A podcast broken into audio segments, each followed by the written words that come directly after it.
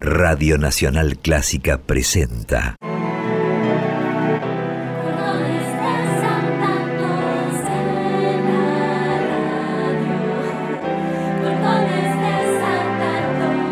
Clásicos desatados. Idea y conducción. Jessica Feinsohn.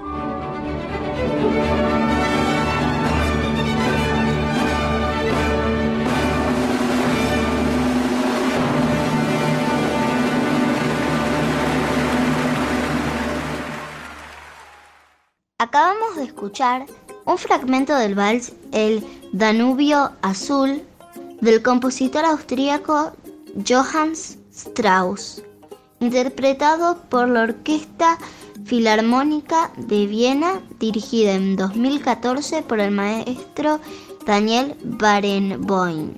El Danubio Azul es el vals vienes por excelencia y fue compuesto en 1866. Personalmente, al escucharlo, me dieron muchas ganas de bailar y hasta pintar. ¿Y a ustedes qué les pasó al escucharlo?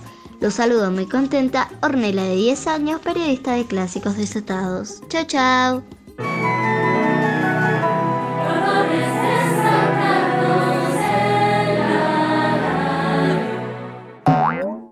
Rosas en llamas, sobre un océano de campanilleos, repentina, flota otra mañana. Giuseppe Ungaretti. Hola, buen día. Les presento a Jessica Feinsold, la conductora de Clásicos Desatados, un programa hecho con chicos, para chicos y grandes.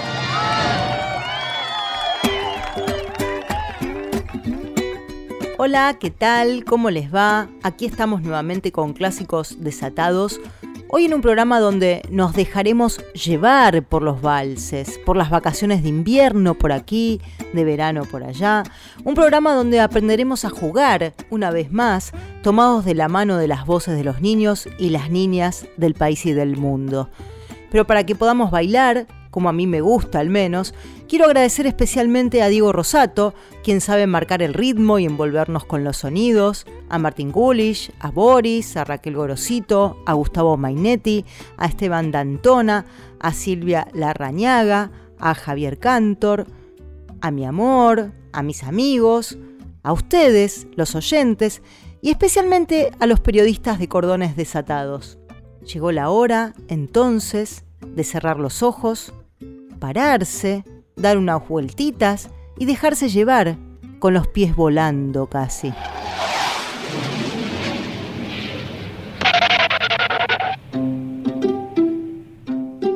Buen día queridos oyentes, soy Lu y en esta ocasión les contaré un poco de mis vacaciones de invierno y lo que me gusta de ellas. En estas vacaciones me fui a Ramallo como todos los años. Desde hace como dos meses y medio que no iba. Así que imagínense lo feliz que estoy. Allí, como seguramente he contado, tengo a toda mi familia.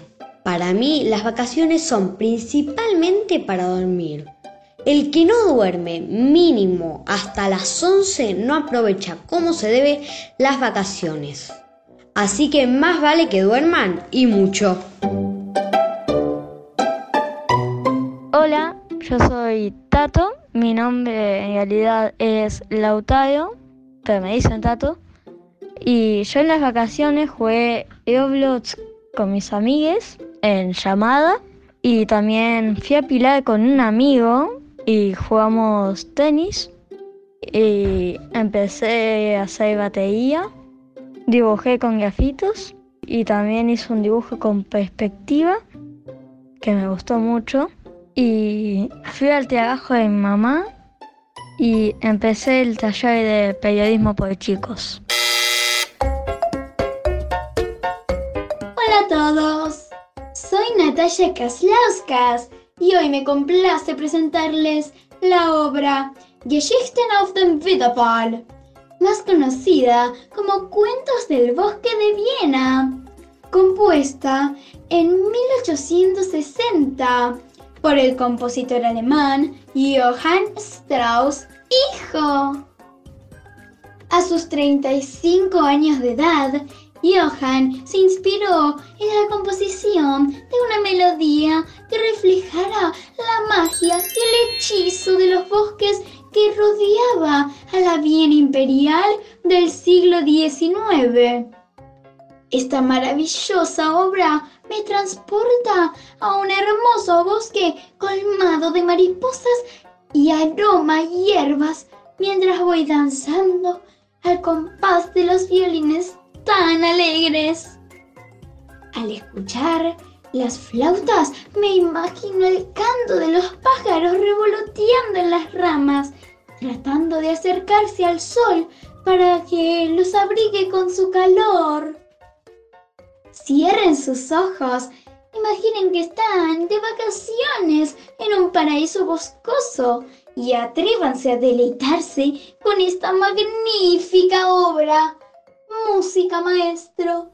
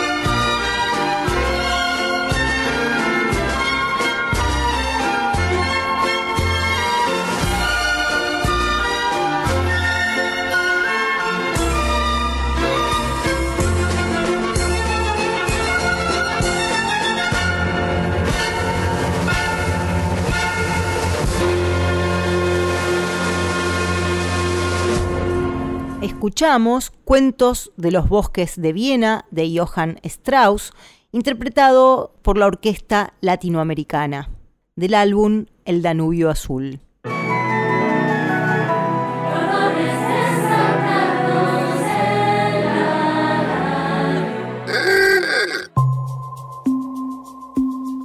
¿Sabías que el rey del vals es Johann Strauss, hijo del compositor Johann Strauss y hermano de los compositores Joseph Strauss y Edward Strauss? A él se debe en gran medida la popularidad del vals en la Viena del siglo XIX. A finales del siglo XVIII, el emperador José II impulsó la apertura de jardines, salones clubs y cafeterías donde intercambiar ideas políticas, debatir y leer la prensa o difundir la masonería. una burguesía incipiente reclamaba diversiones y la música se convirtió en un entretenimiento masivo gracias a la inauguración de salas de baile y de conciertos.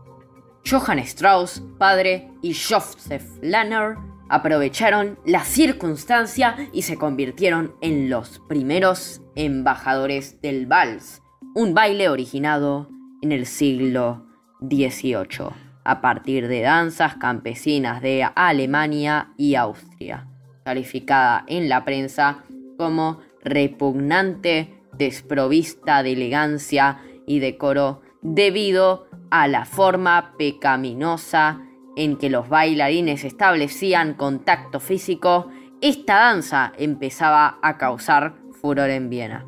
Con inteligente visión comercial, Strauss y Lanner recorrieron la ciudad con su orquesta y se hicieron imprescindibles en las salas de baile antes de que la mayor popularidad del primero provocara un enfrentamiento entre ambos. En ese ambiente nació en 1825 Johann Strauss, el primer hijo del compositor del mismo nombre.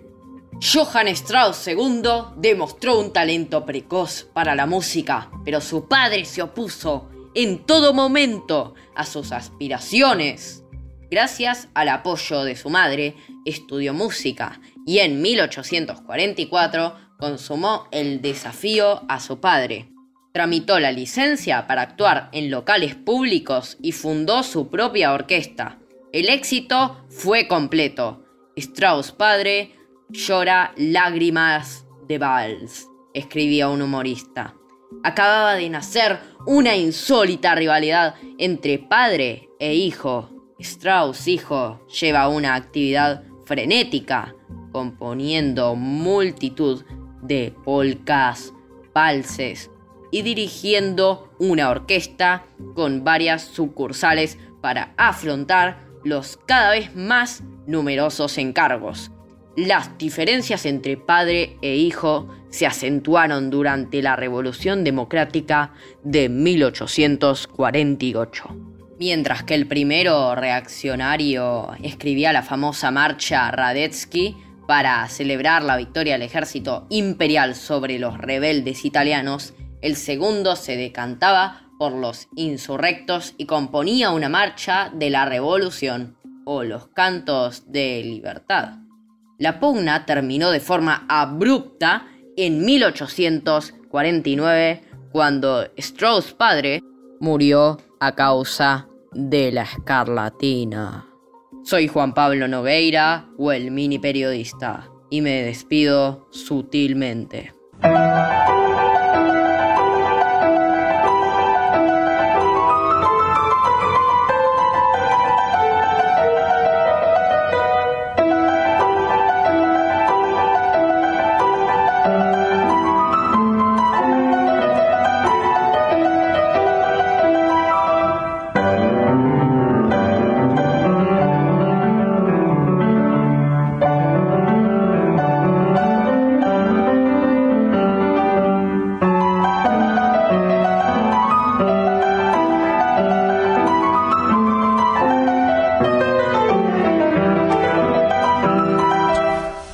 Oyentes de Clásicos Desatados y buen día Jessica.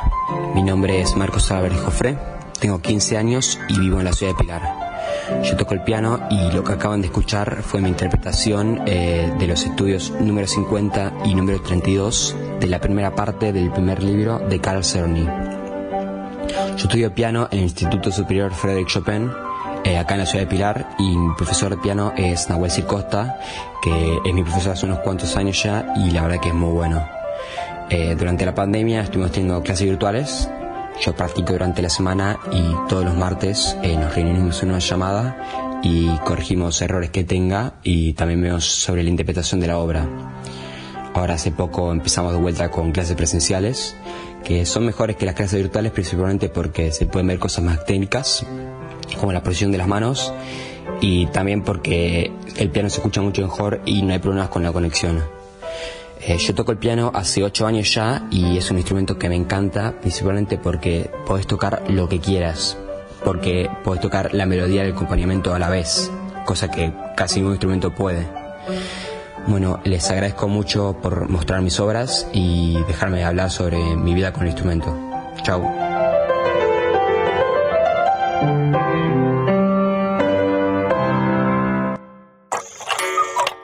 Soy Catalina Belén Knoblauch de Bariloche, tengo 7 años. Te recomiendo que te laves las manos cantando el feliz cumpleaños. Así. Zum Geburtstag viel Glück, zum Geburtstag viel Glück, zum Geburtstag na na na na, zum Geburtstag viel Glück, zum Geburtstag viel Glück, zum Geburtstag viel Glück.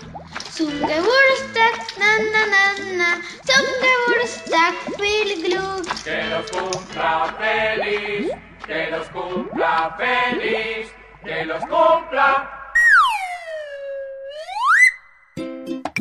Gracias a Catalina, que desde Bariloche cantó especialmente para clásicos desatados mientras se lavaba las manos con agua y jabón, el feliz cumpleaños en alemán, quizás para recordar el nacimiento de la actriz Geraldine Chaplin, hija de Charles Chaplin, y de J.K. Rowling, la escritora británica creadora de Harry Potter, que hoy cumple 56 años. También Catalina cantó para nuestra sección Fuera Bicho dos veces, que es el tiempo que dicen los especialistas que es el necesario para que si el bicho del virus tocó nuestras manos, se vaya por la alcantarilla y no vuelva más. Aguardo sus audios en el idioma que quieran y desde el rincón del mundo donde se encuentren para seguir jugando de verdad verdadera a cuidarse mientras cantamos.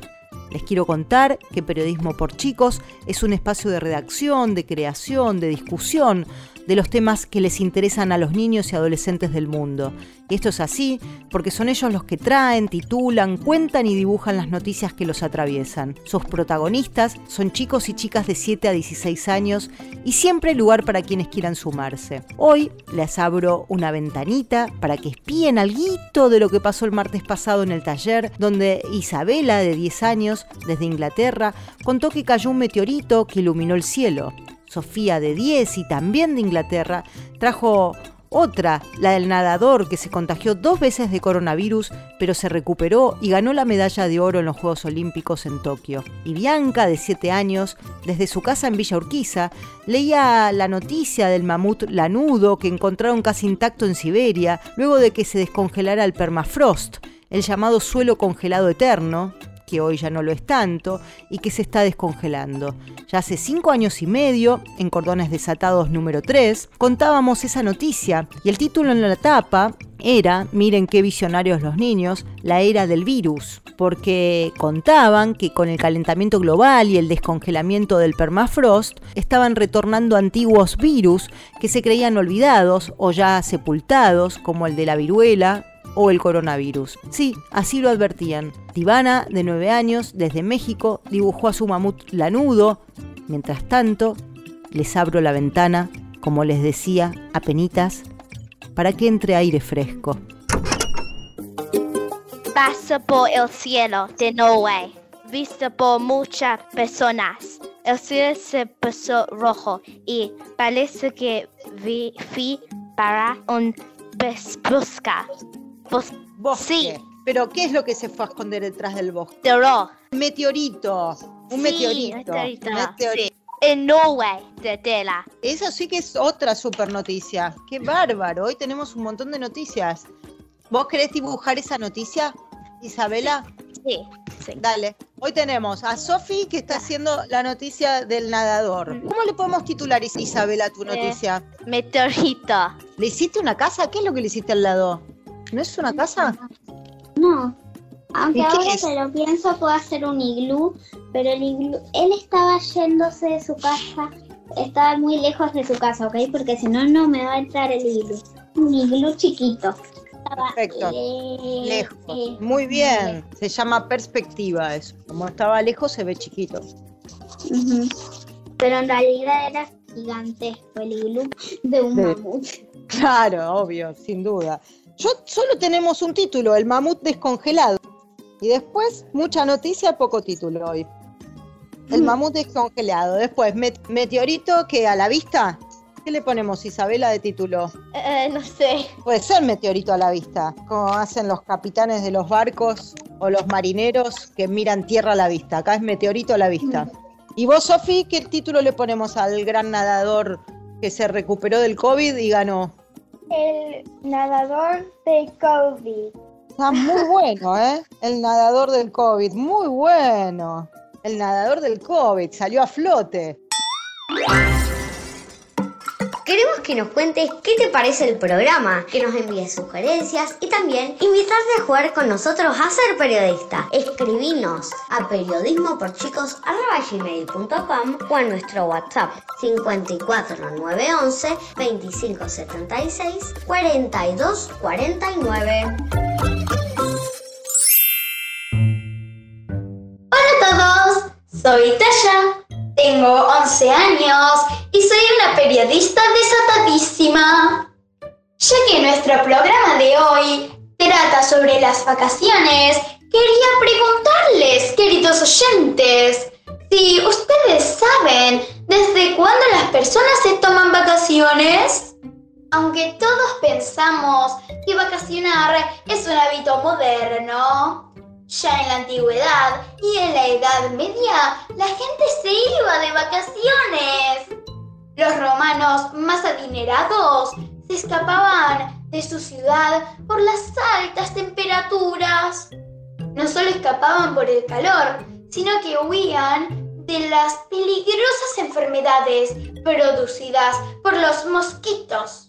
Muchos emigraban a Pompeya, cerca de Nápoles. Más tarde, en la Edad Media, las elites, que eran una pequeña minoría, también se escaparon de las ciudades pestilentas por algunos meses.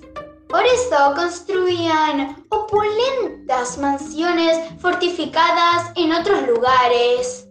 La mayoría de la gente que vivió en la Edad Media se desplazaba bastante. Pensemos, por ejemplo, en los mercaderes y los soldados que recorrían grandes distancias. También muchas personas peregrinaban por fe para ir a visitar la tumba de algún santo o rendirle devoción. Durante el Renacimiento, nobles y artistas inventaron los viajes turísticos o culturales. Los británicos más ricos enviaban a sus hijos a pasear por Italia. A partir del siglo XVIII, los viajes se vuelven un poco más accesibles gracias al ferrocarril, aunque los pasajes en primera clase eran reservados para los más ricos. De todos modos, muchos obreros no tienen ni el hábito ni la posibilidad financiera de viajar. Será recién a partir de 1950 que el turismo masivo toma impulso gracias a la difusión del automóvil.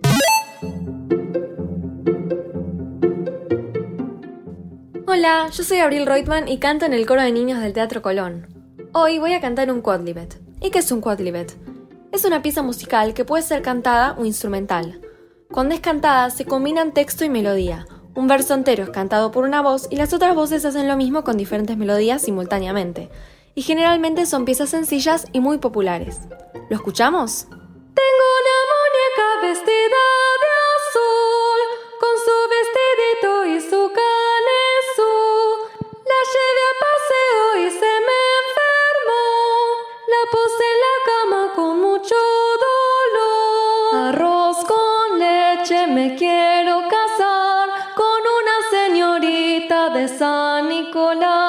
que sepa coser, que sepa bordar, que sepa abrir la puerta para ir a jugar.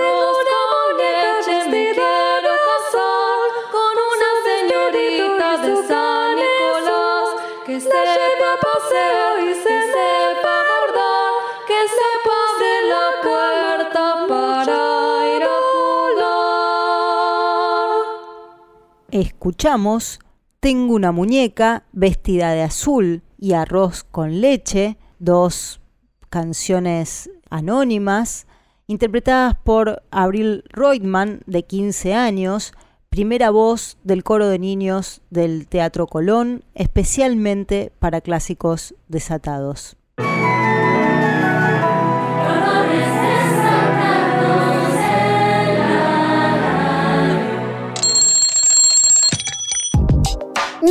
Miré mi biblioteca y me dije, me gustaría recomendar estas novelas.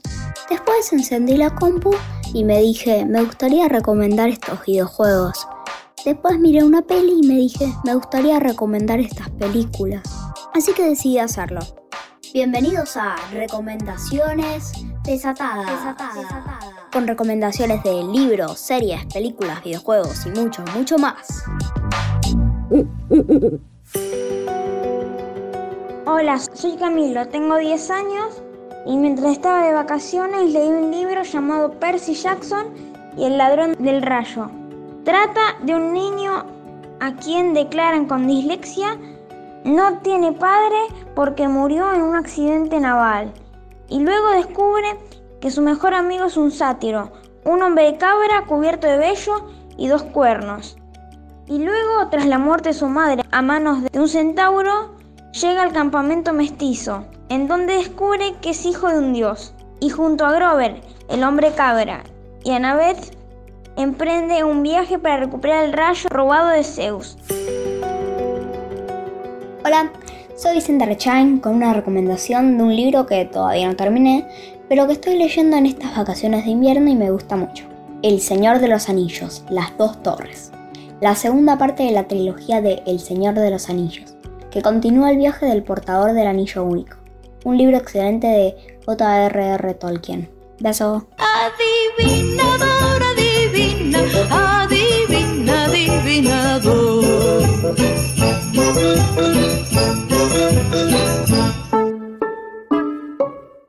Hola, soy Alfonsina, vivo en Cutumán, tengo seis añitos y les voy a contar mi adivinanza. ¿Sabes cuál es el animal más viejo del mundo? ¿Cuál? El oso panda. ¿Por qué? Porque es de blanco y negro. Ah, bueno. Chao, los amo.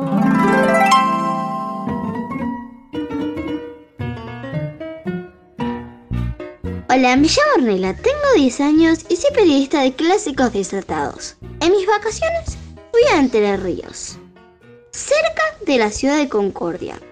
De ahí fui a Colón, Concordia y el Parque Nacional El Palmar, donde vi un montón de palmeras, muchísimos carpinchos, el río Uruguay y su playa y fui a muchos senderos donde algunos los hice en auto y otros a pie.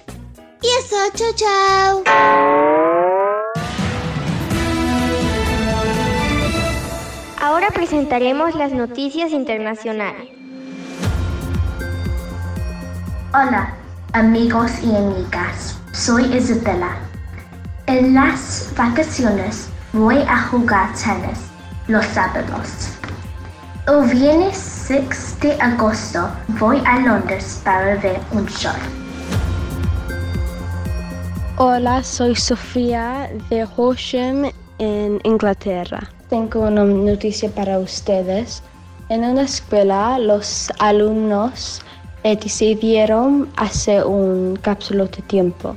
Entonces en este cápsula de tiempo pusieron un tijera para mostrar que eh, nosotros acá y yo también pienso que ustedes allá eh, se tenían a cortar su propio pelo porque todos los eh, peluqueras estaban encerrados. También puso obviamente la máscara porque es que nosotros teníamos a poner cuando fuimos a la casa. Y también un metro para mostrar que nosotros teníamos hasta dos metros de distancia porque de la virus. Entonces acá también ponieron eh, que es muy extraño papel higiénico e, y esto es porque primera cosa que se fueron de los negocios era el papel higiénico. Es muy extraño, ya sé, pero eso es lo que pasó acá. Entonces lo pusieron ahí. Entonces lo que van a hacer con este cápsula de tiempo es lo, lo van a poner en la tierra y en 2040 los alumnos de los futuros van a abrir y van a ver cómo eran las cosas en nuestra época, en 2020 y 2021. Entonces yo pienso que es una muy buena idea. Yo pienso que ustedes y yo también lo voy a hacer, voy a hacer tu propio cápsula de tiempo para ver, no sé, en 30, 40 años de ahora, vamos, vamos a recordar cómo eran las cosas en este tiempo, porque es un tiempo único. Esas son las noticias de hoy. Ojalá que ustedes disfrutaron que están pasando acá en Inglaterra y que tengan un bien día. Ciao! Ciao amici di Cordoni Desatados, io sono Giorgia, la vostra rappresentante in Italia. Io in questo momento sono a passare le mie vacanze a Salina, una delle tante isole Eolie. Vista è molto molto molto bella. Sfortunatamente, a causa della vacanza, io ancora non ho potuto vedere le Olimpiadi. Però sicuramente quella che vedrò sarà quella di tuffo, la disciplina di tuffo, che vedrò come ogni anno con mio nonno, perché la prima volta che l'ho visto ero con esso. Comunque ancora in queste settimane io e la mia famiglia stiamo gioiendo, stiamo gioendo per la vittoria dell'Italia agli europei. Un bacio dalla rappresentante in Italia di Cordone de Satados. Ciao a tutti!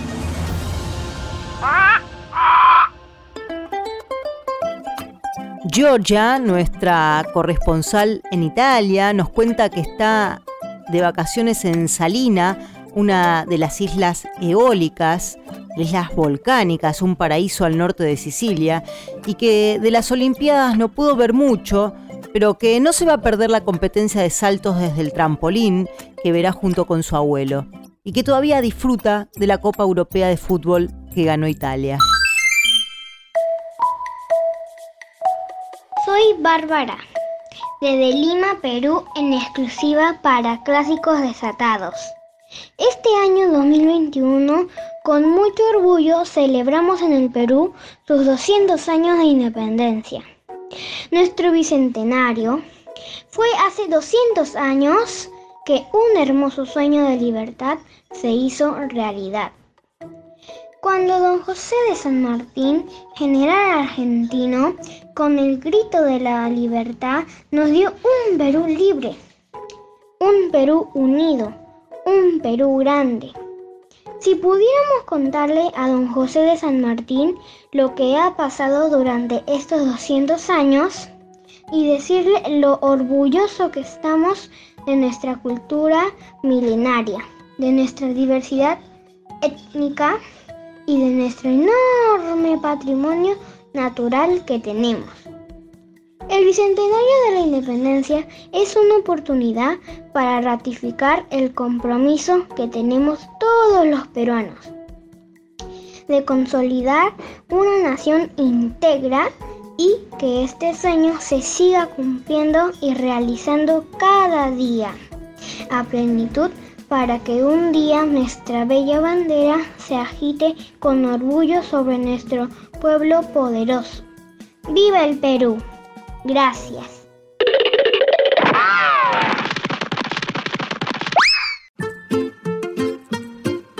Hola, soy Fausto Gallego.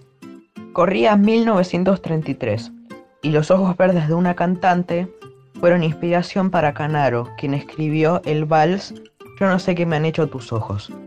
Una de sus canciones más conocidas, en la que cuenta su profunda admiración por Ada Falcón, la estrella que lo acompañó en los escenarios y que fue su amante durante años. A continuación, lo escuchamos en la voz de Carlos Gardel.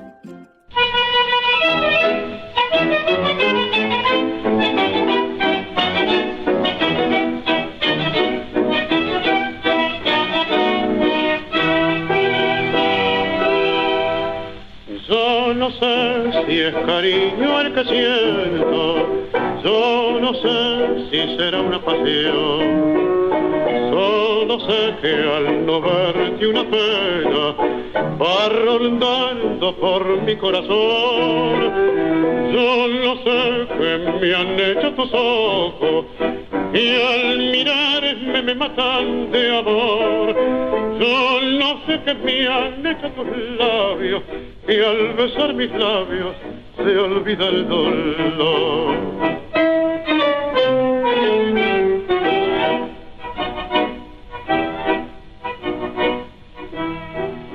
Tus ojos para mí son luces de que alumbran la pasión que albergo para ti. Tus ojos son destellos que van reflejando ternura y amor. Tus ojos son divinos y me tienen presos en su alrededor. Tus ojos para mí son el reflejo fiel de un alma que al querer querrá con frenesí. Tus ojos para mí serán, serán la luz de mi camino que con fe me guiarán por un sendero de esperanzas y esplendor porque tus ojos son mi amor. Yo no sé cuántas noches de insomnio en tus ojos pensando pasé, pero sé que al dormirme una noche con tus ojos preciosos soñé. Yo no sé qué me han hecho tus ojos, que me embrujan con su resplandor. Solo sé que yo llevo en el alma tu imagen marcada con fuego de amor.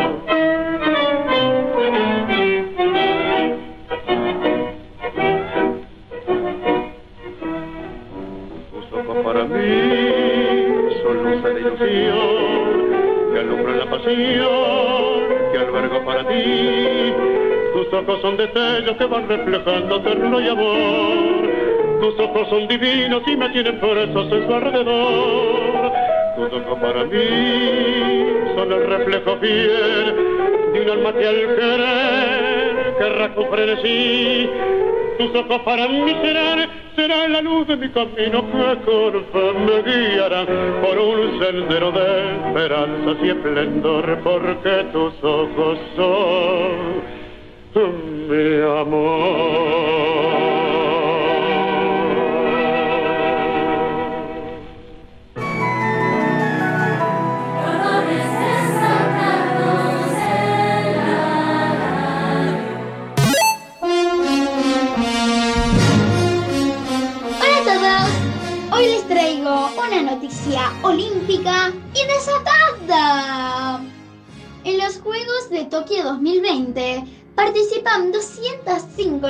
205 naciones. ¿Saben lo que significa la sigla ROC? Lo que sucede es que la nación rusa no participa con su bandera ni con su himno porque el Tribunal de Arbitraje Deportivo hizo cumplir la sentencia que dejó al país ruso sin Olimpiadas tras un importante caso de dopaje que implicó a varios de sus atletas. Solo se permitió sumar a algunos deportistas que no estaban implicados. Estos atletas rusos compiten bajo el nombre de ROC, que significa Russian Olympic Committee. Se diseñó una bandera con los colores de Rusia que se unen formando una llama olímpica con la sigla ROC. Tampoco se entonó el himno nacional ruso, sino que sonó el concierto para piano número uno del compositor Piotr Ilyich Tchaikovsky. Una obra muy bella y por demás conocida, con la que los atletas celebran sus triunfos. Soy Tash Investigadora. ¡Adiós!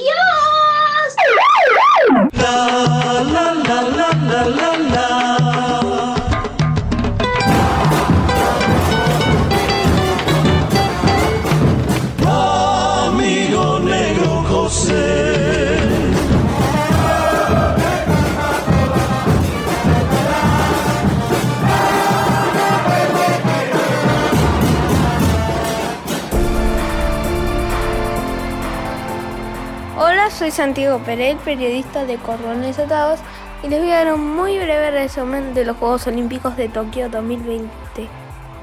La Sub-23 albiceleste conforma el grupo C de los Juegos Olímpicos de Tokio 2020, conformado por Australia, Egipto, España y Argentina. Argentina mantiene firme las aspiraciones de clasificar a la segunda fase, mejor conocida como octavos de final.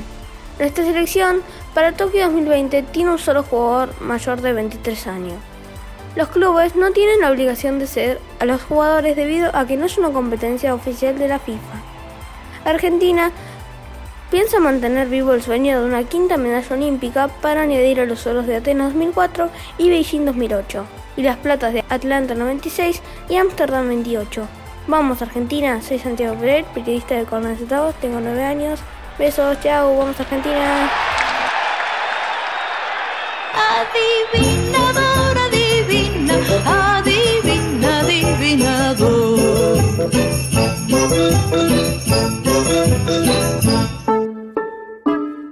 Hola, mi nombre es Nina y tengo cinco años, pero me parece diez años. No, no, no. Cinco años. No sé. ¿Cuántos me cumple? No sé. Bueno, es cinco años.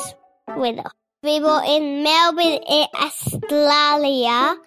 Y te voy a contar un chiste con mucha onda.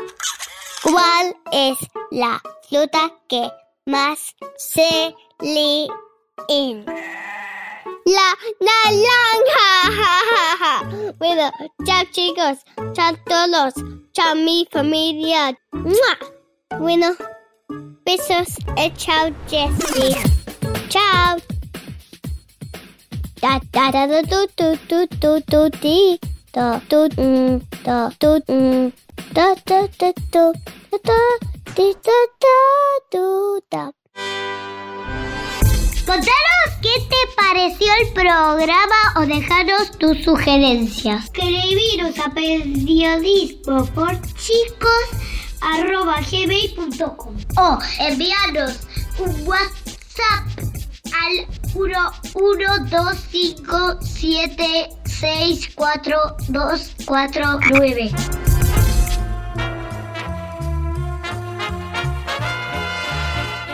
No, no te pierdas clásicos desatados. Ahora en versión comestible. Sí, te puedes comer los clásicos. Hola gente, ¿cómo están? Espero que estén muy bien. El día de hoy les voy a estar mostrando cómo hacer una salsa súper sencilla y rápida si no tienen que acompañar los fideos o las pastas. Lo que vamos a hacer va a ser comprar una crema para cocinar. Yo tenía de para batir, así que usé una crema para batir y un caldito de crema de verdeo. Si que lo queréis. Ah, lo que vamos a hacer va a ser echar las dos cosas en una olla. Yo lo usé en una olla chiquitita. Todo depende de cuánto quieran hacer. Yo hice poquito, aunque seamos cuatro alcanza. Lo que vamos a hacer va a ser prender el fuego y empezar a revolver. Revolver todo el rato sin parar para que se disuelva el caldito. Y una vez que se haya disuelto el caldito, ahí van a poder sacarlo del fuego para comerlo. Y acá una vez que ya se han sacado del fuego, ya tranquilamente lo sirven a sus pastas y lo disfrutan de unas pastas con una salsa tan rica y rápida como esta. Espero que les haya gustado. No se vayan. Es el momento de nuestra sección quizás más esperada. Cazadores de chistes malos. Hola, me llamo Julián Príncipe Becerra, tengo 11 años y soy un periodista desatado y hoy voy a contar un chiste muy malo. ¿Por qué una guerra entre un balde y una palangana nadie le apuesta al balde? Porque la palangana. ¿Qué le dice un jaguar a un jaguar? How are you? Hola, soy Camilo, tengo 10 años y este es mi chiste. ¿Cómo queda un mago después de comer? Magordito. Hola, soy Juan Pablo Nogueira o el mini periodista y les voy a contar un chiste malo que creo que va para los futboleros. Carlitos, ¿puedes decirme una palabra que tenga muchas O? Muy fácil, maestra. ¡Gol!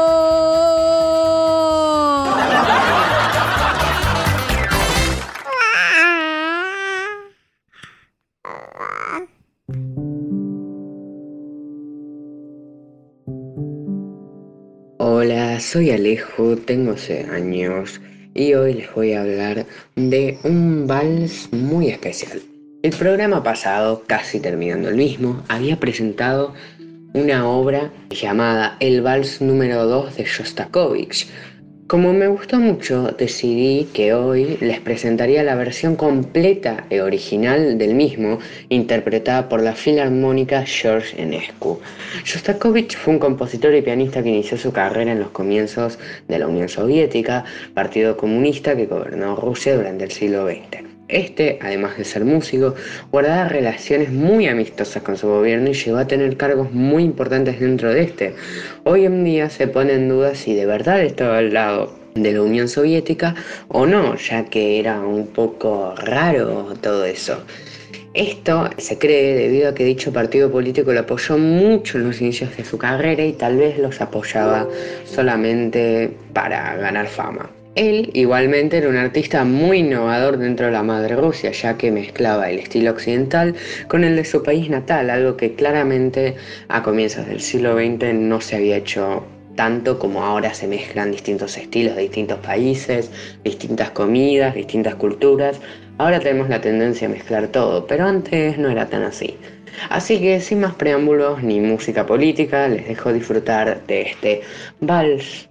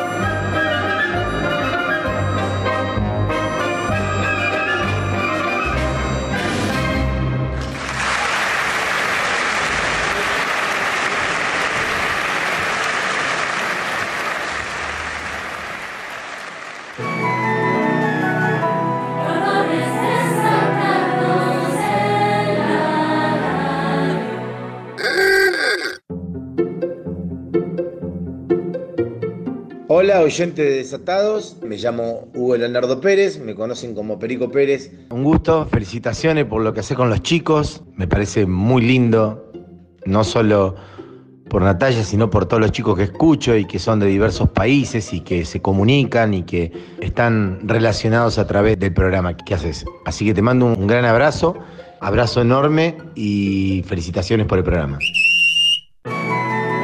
Muchas gracias Perico Pérez por el audio que nos hiciste llegar. Quiero leer en nombre de otros mensajes que nos han llegado este breve y bello mensaje. Jessica, muy bueno el programa de las Olimpiadas. Crearon un mundo completo en torno al tema. Nos encantó. Ramiro Archain. Como siempre, aguardaremos ansiosos sus comentarios y sugerencias. Ya saben, nos pueden también escuchar los miércoles a las 12 horas aquí en nuestra casa. Y también pueden encontrar nuestros programas en Spotify, en nuestro podcast Clásicos Desatados. Nos pueden seguir en nuestras redes sociales, Instagram, Facebook y ahora nuestro reinaugurado canal de YouTube de Periodismo por Chicos. Les deseo un buen fin de semana, cuídense mucho, no dejen de vacunarse y estén con sus seres queridos del mejor modo posible. Hoy quiero terminar como empecé, con mi amado Ungaretti. Mañana me ilumino de infinito. Muchas gracias. Un beso.